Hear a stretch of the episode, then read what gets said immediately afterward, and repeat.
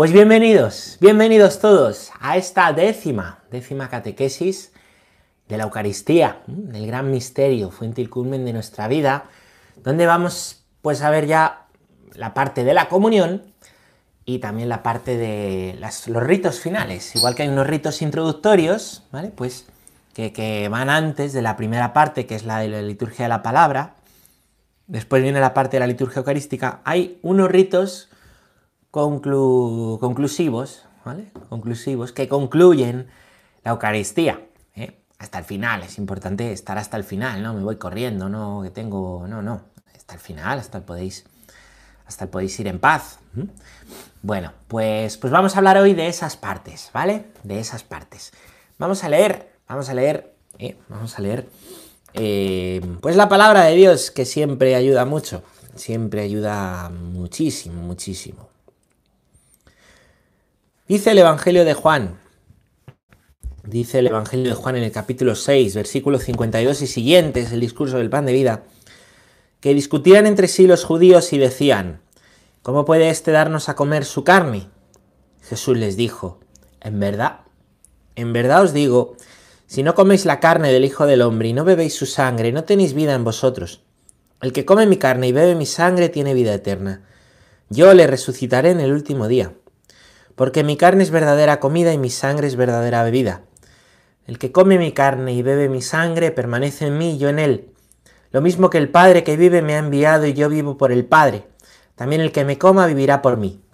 Este es el pan que ha bajado del cielo, no el que comieron vuestros padres y murieron. El que coma de este pan vivirá para siempre. Bueno, más claro, el agua cristalina de los manantiales, ¿no? La Eucaristía está para comerla, ¿no? Tomad y comed todos de él, tomad y comed todos de él. Tomad y bebed todos de la sangre. No, comad y bebed, ¿vale? Comed. Tomad y comed. La Eucaristía es para tomarla y comerla, ¿eh? es alimento de vida. Por eso es importante dos cosas. Primero, comulgar en misa. Y segundo, comulgar en gracia. Comulgar en gracia, no en pecado mortal. Las dos cosas son fundamentales, ¿vale? Ni ir a misa y decir da igual comulgar que no comulgar, ni decir comulgo pero estoy en pecado. Las dos cosas. El equilibrio está ¿eh? en las dos cosas. Es importante comulgar. Es que no puedo, estoy en pecado. Pues voy a confesar. Pero no estés cuatro meses sin comulgar. ¿Mm? O es que, ¿qué más da? Si lo importante es comulgar y... No, a Dios no se le recibe de, pues de, de cualquier manera porque el pecado rompe la comunión, la rompe, ¿vale? La rompe, la quiebra. Lo que pasa es que no somos conscientes de los que rompemos muchas veces y otras veces sí somos conscientes y nos da igual. Bueno, pues tanto en unos casos como en otros casos, ¿vale? Hay que saber que eh, necesitamos estar en gracia, en gracia, para comulgar y necesitamos comulgar. Necesitamos comulgar, las dos cosas, ¿no? Bueno, habíamos dicho que Jesús ¿eh? Estamos viendo las últimas cuatro catequesis, está incluida. Estamos viendo, estamos viendo cómo Jesús, ¿vale? Utilizó, ¿vale? Em, pues según nos narran las escrituras, cuatro verbos. ¿eh? hizo cuatro verbos. Tomó pan, lo bendijo, lo partió y se lo dio a sus discípulos. Tomó pan, dentro de la parte la liturgia eucarística, es el momento del ofertorio. ¿Mm? Lo bendijo es toda la plegaria eucarística que nos dirigimos al Padre y cuyo centro es la consagración. Lo partió ese momento en que Cristo es partido y también partido un trocito más pequeño que se echa en el cáliz. La resurrección, la unión del cuerpo con la sangre, con el alma. Pues tomó pan, lo bendijo, lo partió y lo dio. Y ahora viene esta cuarta parte. Lo dio lo dio. ¿Os acordáis que os decía las primeras catequesis que la Eucaristía es algo que se recibe, que nosotros no vamos a, a, darle nada a Jesús a la Eucaristía, que nosotros vamos a recibir? Pues lo más grande que podemos recibir es alimento, el alimento del cuerpo de Cristo. ¿eh? Recibimos la palabra, recibimos muchísimas cosas en la Eucaristía, pero recibimos el pan. El pan se recibe, que no es pan, es bajo la forma del pan, el cuerpo y la sangre de Cristo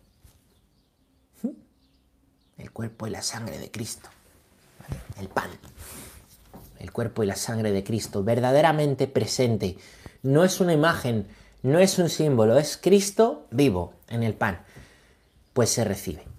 Vamos a ver, hemos dicho que es partido en el Cordero de Dios. Se nos muestra, y ahí es donde terminamos ayer, ¿no?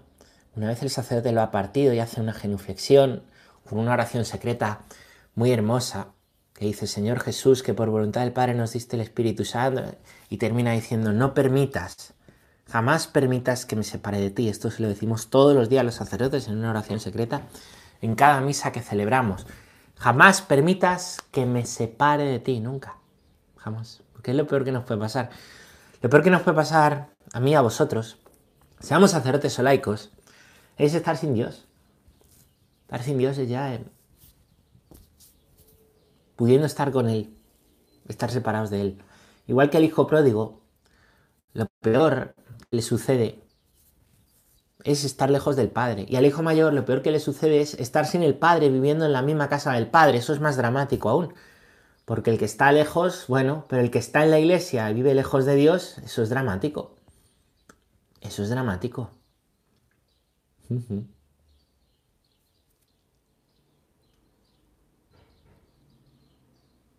Le necesitamos. Y necesitamos decirle eso, que le decimos los sacerdotes todas las misas. Jamás permitas que me separe de ti, jamás. Que sin ti nada. Cristo nada, Dios o nada, santos o nada.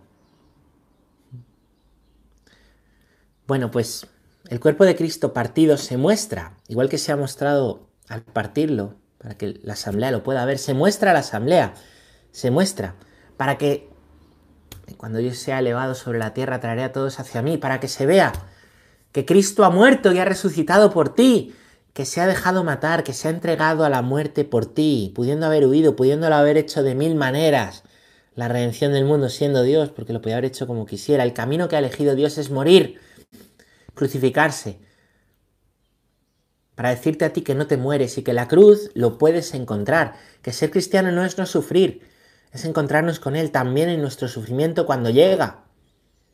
No buscamos el sufrimiento, pero tampoco huyamos del sufrimiento, no huyamos.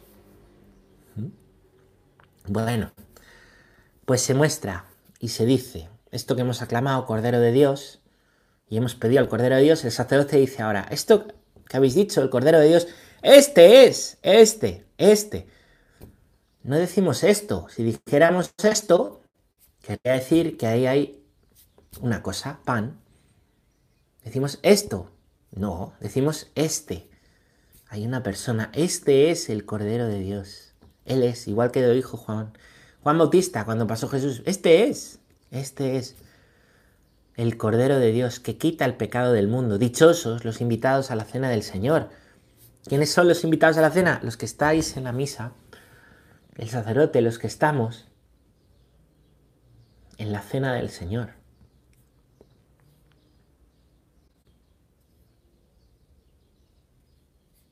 Qué bueno el libro que algunas veces hemos recomendado, ¿no? De, la cena del cordero, que explica muchos detalles, ¿no? De esto. De Scott Hahn, os lo recomiendo. Bueno, pues la respuesta es, fijaros, es ¿eh? una respuesta que muchas veces es muy mecánica. Es la misma respuesta que da Zaqueo. Zaqueo la dio con todo el corazón. Caigamos en la cuenta. Señor, no soy digno de que entres en mi casa pero una palabra tuya bastará para sanarme. Dios reconoce nuestra libertad, nos ha dado libertad en la vida para seguirle o no seguirle. No nos ha hecho esclavos dependientes de Él, nos ha hecho libres. ¿Quiere eso decir que mi vida es un regalo que he recibido, pero es mi vida, es mi casa, yo soy que el Señor no fuerza a entrar en tu casa. Tú le abres la puerta de tu casa, de tu vida. No soy digno de que entres en mi casa. El Señor no te va a obligar, tienes, que...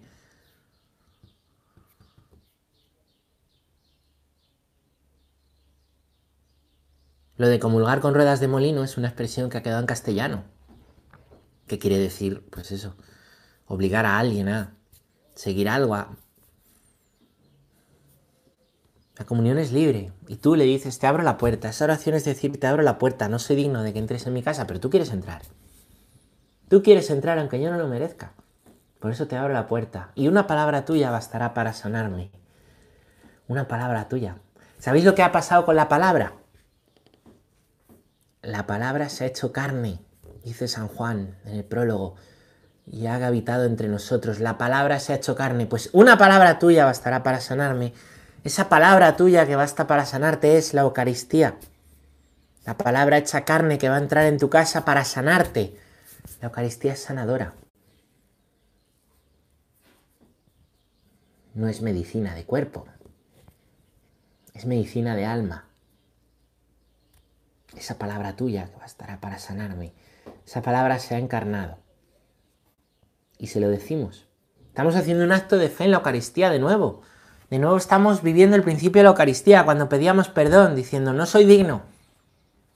De nuevo estamos viviendo el credo cuando decíamos, creo en ti, pues le estamos diciendo, una palabra tuya me basta. Estamos haciendo reconocimiento de pobreza y acto de fe. Pues la actitud de la misa, reconocimiento de pobreza y de pequeñez y acto de fe en la grandeza de Dios, Pobreza humana, grandeza divina, las dos cosas unidas continuamente en toda la misa. Toda la misa es eso. No es ir a decir qué bueno soy, no es ir a decir soy mejor que los demás, no es ir a decir, ir a decir pobremente te necesito a ti, que lo puedes. Absolutamente todo. Todo. El sacerdote comulga, ¿eh? en ese momento el sacerdote comulga. Se puede leer una antífona, que es la antífona de comunión, que es también para ayudarnos a entrar en ese misterio. Suele ser una antífona de un versículo bíblico para ayudarnos a entrar en el misterio que estamos celebrando, que también cambia, depende del tiempo y del día que estemos viviendo. Y se da la comunión. ¿Cómo se recibe la comunión? Pues a veces hay debate.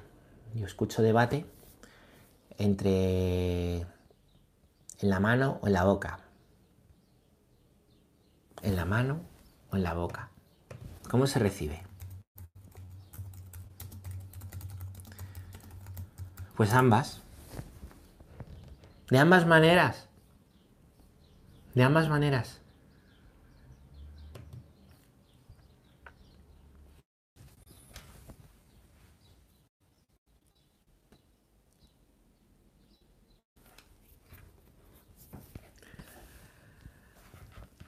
Es que yo comulgo en la, en la boca, porque en la mano es un sacrilegio.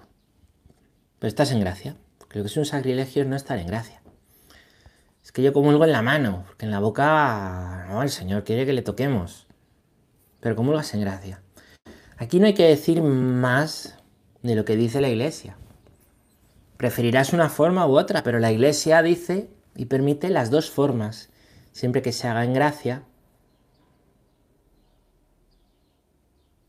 Siempre que se haga en gracia. Y siempre, y siempre que se haga de la forma adecuada. El sacerdote nos dice el cuerpo de Cristo, el cuerpo de Cristo, no, el pan, toma pan, no, no, no, el cuerpo de Cristo. Y tú dices, amén, amén es ese sí intraducible. ¿Os acordáis no? de la Virgen dijo, amén, y entró en ella, entró en ella. El verbo encarnado, y nosotros decimos amén la única palabra que basta para sanar el alma, encarnada, entra también en nosotros.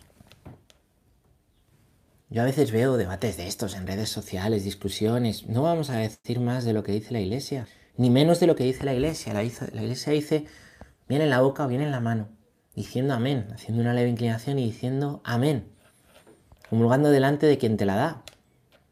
Si es en la boca, pues abriendo un poco la boca, sacando un poquito la lengua, así, no, un poquito la lengua y si es en la mano, a modo de trono. A modo de trono, haciendo un trono. Ya hay padres de la iglesia que hablan de este trono, de este trono que se hace con las manos. ¿no? Se pone la mano izquierda, se extiende la mano derecha, se pone debajo y esto es un signo de trono, es una cruz, si os fijáis, lo estaríamos poniendo en cruz, y la cruz es el trono de Cristo, que es rey, cuya corona es de espinas, Por eso pone Inri arriba de la cruz, porque le pusieron Jesucristo, el rey de los judíos. ¿eh? Jesús Nazareno, rey judaios.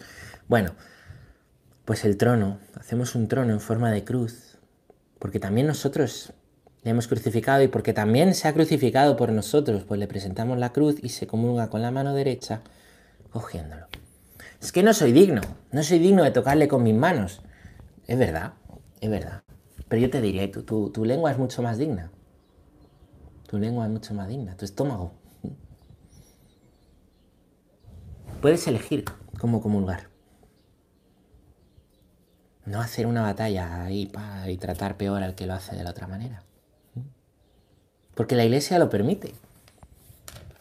Y el amor a la iglesia también se da aquí. El amor a la iglesia también se da aquí.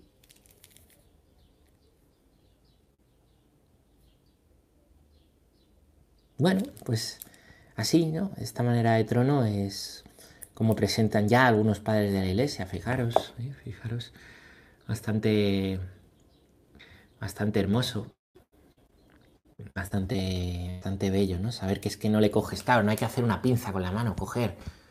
No, porque la comunión no es un autoservicio, no hace falta no tienes que hacer la pinza, eso está mal. Eso está mal. Tampoco es un self-service, tampoco dejamos ahí la comunión y que se acerque cada uno y lo coja y lo coma. ¿No creéis que no lo hemos pensado? ¿No creéis que esas cosas no se nos ha ocurrido? No, lo que pasa es que es importante saber que la comunión no se toma, se recibe. No tomamos la comunión, recibimos la comunión. no es igual cogerla tú a que te la den. Porque si la coges tú, la estás tomando. Y si te la dan, la estás recibiendo. Y eso es distinto. Mirad lo que dice San Juan Crisóstomo. Os decía antes que hay padres de la iglesia que, hablan de esto. San Juan Crisóstomo en el siglo IV, un padre de la iglesia, pues la verdad que utiliza la alegoría de una manera preciosa y tiene una profundidad en los escritos. Juan Crisóstomo, y unas catequesis preciosas.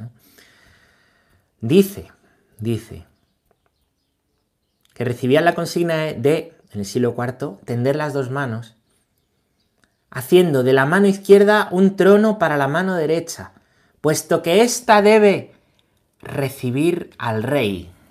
Esto está en sus catequesis mistagógicas, si lo queréis buscar. En el siglo IV. Bueno, una vez hemos recibido la comunión, viene otro momento que es precioso, que es ahí ya tú eres el sagrario. El sacerdote purifica. Purifica es, pues, que ninguna ninguna migaja eucarística, ¿no? Que son como las pepitas de oro. Dicen también los padres de la iglesia, tú no tirarías ninguna pepita de oro. ¿eh? Pues se pierda, para que nada se pierda. Para que nada se pierda, porque es el alimento de vida, purificamos. Eh, echando agua en el cáliz, echando las partículas ¿no? que han podido quedar en las patenas, en las bandejas de comunión, se purifica. Y después el sacerdote se sienta y se une a la acción de gracias. Ese es el momento de dar gracias a Dios. Es el momento que más cerca tienes al Señor. Porque el sagrario eres tú, no estás simplemente, mm, con el perdón del verbo, no, del, adverbio, simplemente no es adecuado, ¿no? No es que estés rezando a Dios en algún lugar, que, que lo puedes hacer, que Dios está y te escucha en todas partes. Ni siquiera que estés delante del sagrario de Jesús Eucaristía. Es que Jesús Eucaristía está dentro de ti, está en ti. Está dentro de ti. Tú eres el sagrario. Es un momento no para estar mirando el reloj, a ver, uy, qué largo, qué largo esto, qué... A Juan Pablo II, a Juan Pablo II le parecía, ¿no? A Juan Pablo II le, daba la impresión, no, no le daba la impresión, perdón, no, no, al revés. Juan Pablo II a veces, ¿no? Eh, se quedaba absorto dando gracias, ¿no? San Juan Pablo II. Y hay veces que estaba celebrando misa en algún lugar, y estaba una hora dando gracias. Pasaba una hora y ya le decía el Santo Padre. Se quedaba como en éxtasis, dando gracias después de haber comulgado. Dando gracias.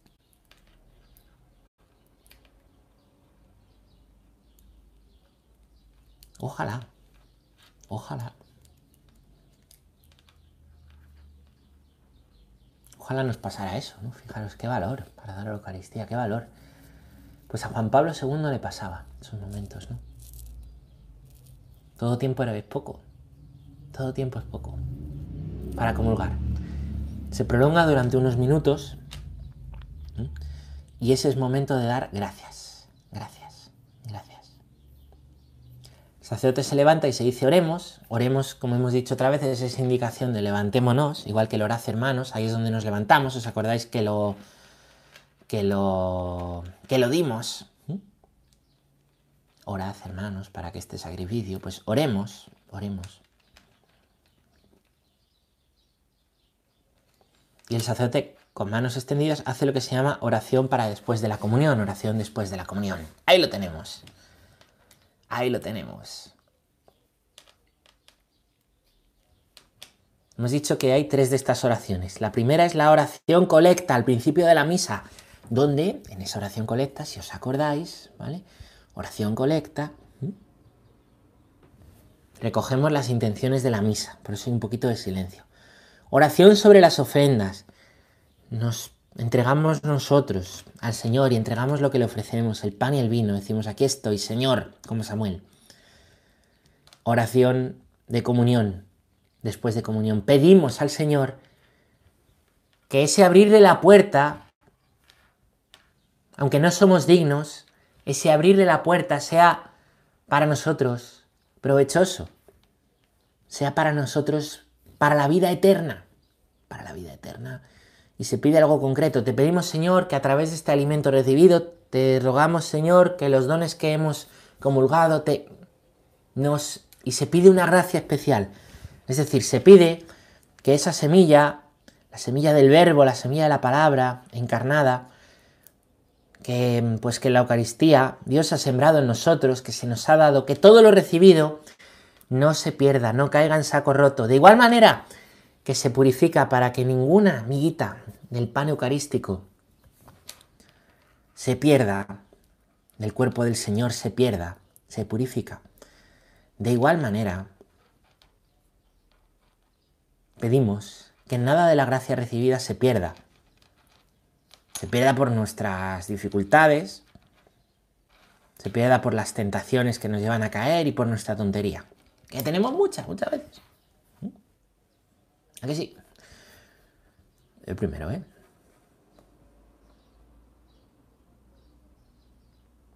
Y así lo pedimos.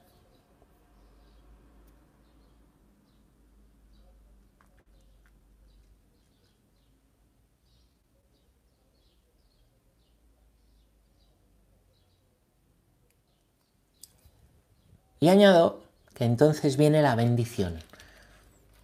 Estos son los ritos finales. Se da la bendición.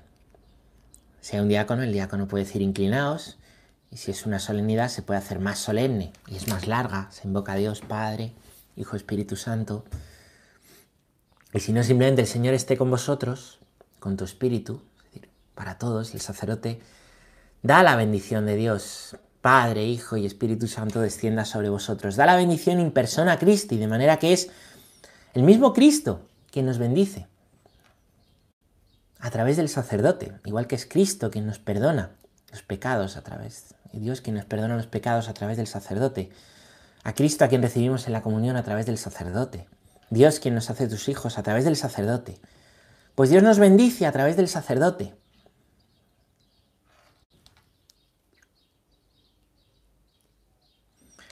La bendición no es algo que solo hacemos los sacerdotes. Los que sois catequistas podéis bendecir a vuestros catecúmenos, hacerles una bendición en la frente. Los padres podéis bendecir a vuestros hijos y los padrinos a vuestros ahijados. Y el sacerdote bendice al pueblo, bendice a las personas. Es distinta la bendición del sacerdote por ser in persona Christi.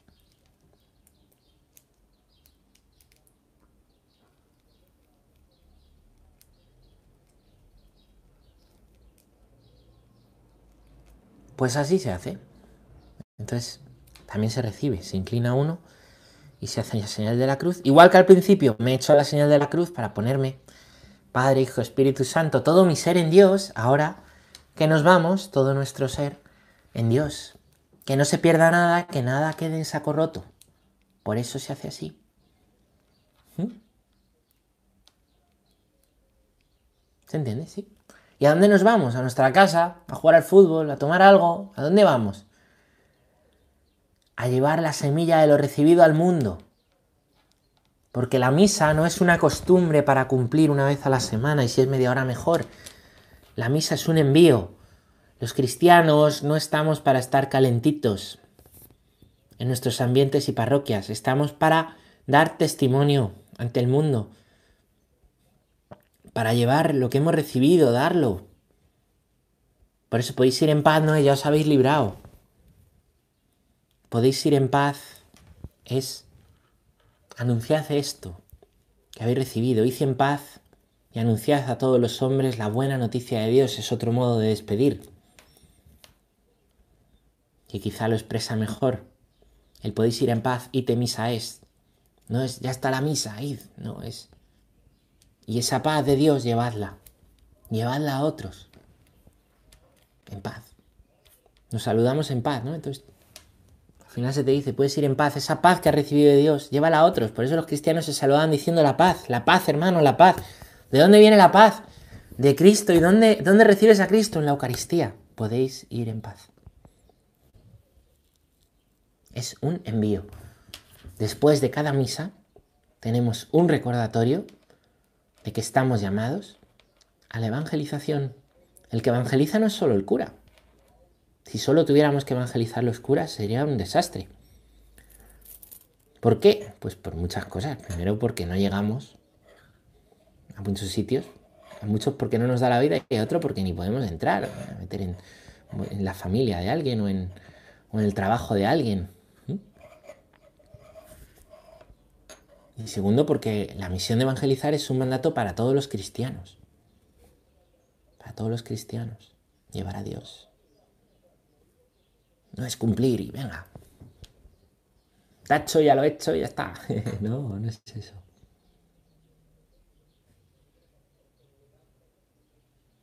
Se nos envía. Y hecho esto, el sacerdote de nuevo besa al altar, de nuevo besa al altar Cristo y marcha. Y marcha. Y es muy bueno al final, yo lo digo, ¿no?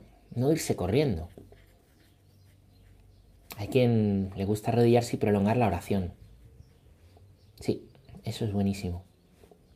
Y yo lo aconsejo, igual que aconsejo ir antes de misa y prepararse, después de misa quedarse dando gracias. No tener prisa. Si por eso es domingo, ¿cuántas veces vivimos con tanta prisa, tanta prisa? Yo, el primero, ¿eh? yo voy corriendo a todos lados y no me gusta.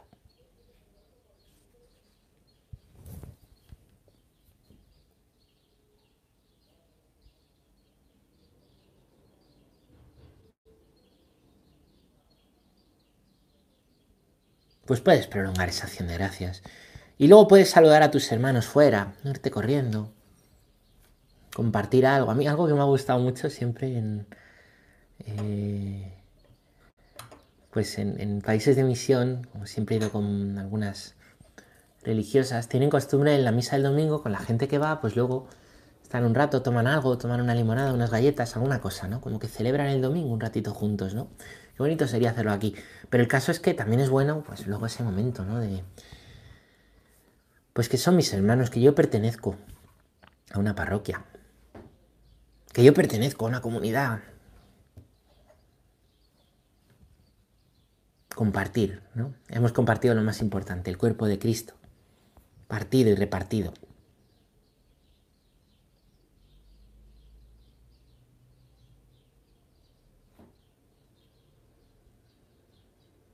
Y compartir con ellos. Eso no son cosas que te mandas en el misal, que haya que hacer así o que no. Eso es un poco por conciencia, ¿no? Pues conciencia, conciencia de hermandad es algo que, ayuda mucho a cuidar en las parroquias y ayuda mucho a cuidar personalmente, ¿no? No siempre nos sale, no siempre vamos a poder, pero, pero tener en mente eso, que yo no soy, que yo no tomo sacramento, me salvo y me voy, sino que, que es la pertenencia a la iglesia, pertenencia a la iglesia, lo que me une a Cristo, porque a Cristo eh, estoy unido por la iglesia no se puede tener a Dios por padre si no se tiene a la iglesia por madre. Y con esa frase, que me parece que es de, del padre Kentenich, terminamos estas catequesis. Seguro que me he dejado mil cosas que se podrían haber explicado mejor, haber hablado mejor, pero bueno, terminan estas catequesis de la Eucaristía, la décima, seguiremos con, con otras catequesis nuevas que os animo a seguir.